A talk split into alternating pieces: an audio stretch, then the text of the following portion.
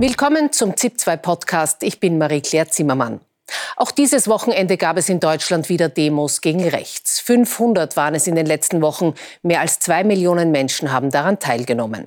Es ist mittlerweile eine der größten Bürgerbewegungen in der deutschen Geschichte, sagt der Rechtsextremismusexperte Hajo Funke. Ausgelöst wurde das durch die Enthüllungen der Rechercheplattform Korrektiv vor einem Monat.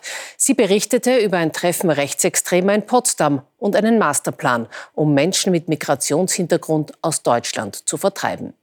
Mit dabei Mitglieder der AfD, vor der seither immer lauter gewarnt wird. Besonders eindringlich warnte bei einer Demo der CDU-Abgeordnete und ehemalige CDU-Kanzlerkandidat Armin Laschet. Mit ihm habe ich gesprochen. Herr Laschet, wir haben gerade einen Ausschnitt gesehen von Ihrer Rede, wo Sie erzählen von der Machtergreifung Adolf Hitlers. Für wie realistisch halten Sie ein solches Szenario denn im heutigen Deutschland? Also ich halte als erstes äh, die NSDAP damals nicht für vergleichbar mit der AfD, auch wenn sie in drei deutschen Bundesländern inzwischen als gesichert rechtsextrem eingestuft wird. Aber ich wollte mit dieser Rede einfach einmal deutlich machen, dass viele die AfD banalisieren. Äh, sie sagen, na ja, die sollen doch mal mitregieren, dann werden die sich schon entlarven. Und das hat man 1933 auch gesagt. In der ersten Regierung äh, des ernannten äh, Reichskanzlers Hitler waren nur zwei Nazis.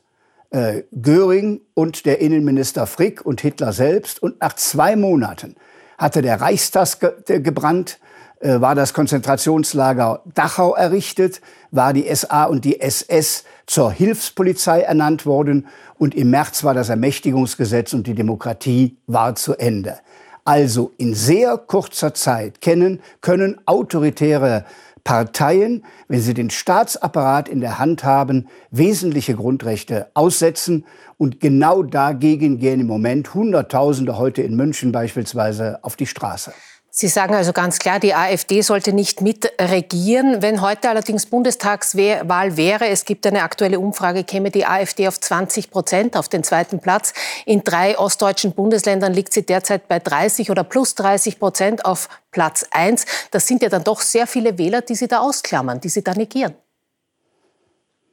Ja, aber das ist das Prinzip äh, sowohl meiner Partei als auch anderer Parteien, dass man mit denen nicht koalieren wird, Sie ist auch nicht vergleichbar mit anderen rechtspopulistischen Parteien in Europa, äh, die es ja gibt, die es zum Teil auch in Regierungen gibt.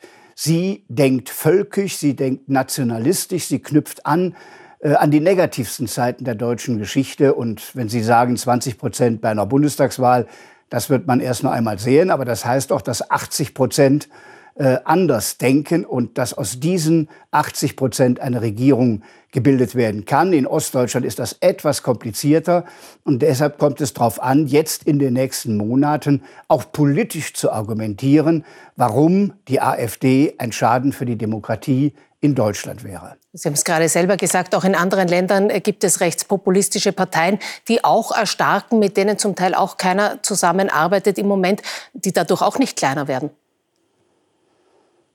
Natürlich, nirgendwo sollen äh, Populisten stark werden. Aber wenn Sie mal Italien sehen, dort gab es große Sorge, weil eine Regierungschefin, Frau Meloni, aus einer postfaschistischen Partei kommt. Aber Frau Meloni ist Pro-Europäerin, setzt sich für das europäische Projekt ein, hat eine klare Haltung zur Ukraine. Äh, in Deutschland ist die AfD die Partei Russlands.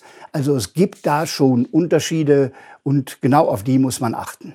Inwiefern müssen sich denn die Mitteparteien da jetzt auch äh, mitverantwortlich fühlen für diese Entwicklung, für diesen Aufwind der AfD? Es gibt Politologen, die sagen, die Mitteparteien haben sich gegenseitig so lange schlecht gemacht, dass sie eigentlich mitverantwortlich sind. Also der Wettbewerb zwischen Regierung und Opposition muss sein. Eine Opposition muss auch die Regierung hart kritisieren, aber es muss immer in dem Respekt vor Demokraten geschehen. Und das ist eine Aufgabe im Moment für alle.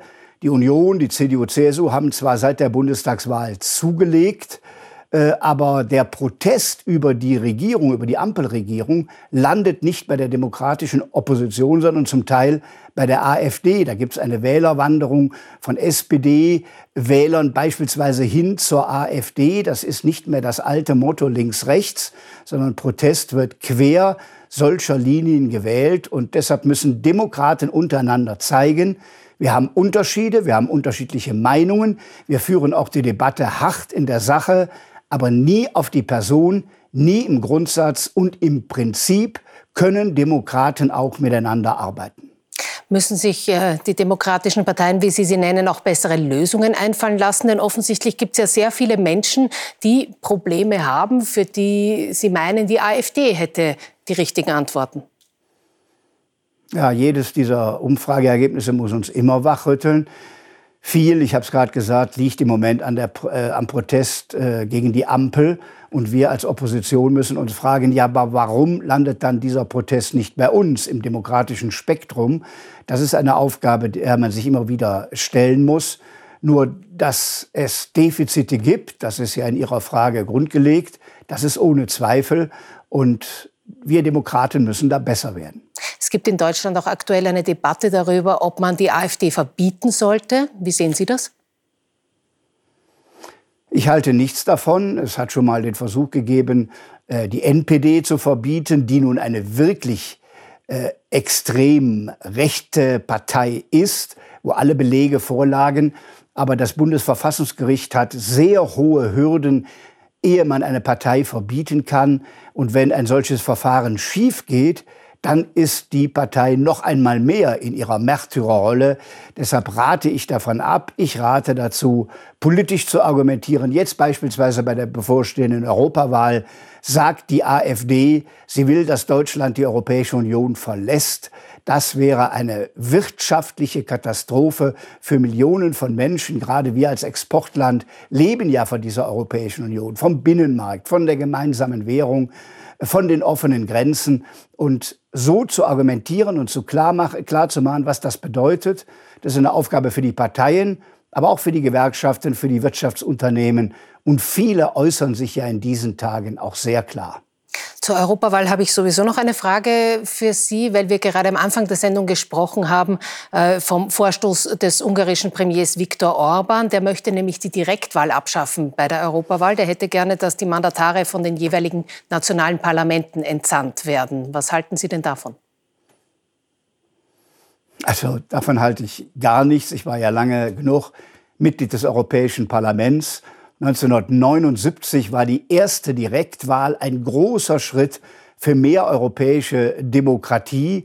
Und bei den letzten Europawahlen haben wir sogar uns auf das Prinzip der Spitzenkandidaten verständigt, nämlich der Wähler soll bei der Europawahl mitentscheiden, welche Parteienfamilie den Präsidenten oder die Präsidentin der Europäischen Kommission stellt. Das erhöht die Akzeptanz Europas, das erhöht auch die Akzeptanz der Demokratie. Und insofern würde ich eher sagen, wir brauchen mehr eine Stärkung dieses Spitzenkandidatenprinzips und weniger entsandte Mandatare nationaler Parlamente.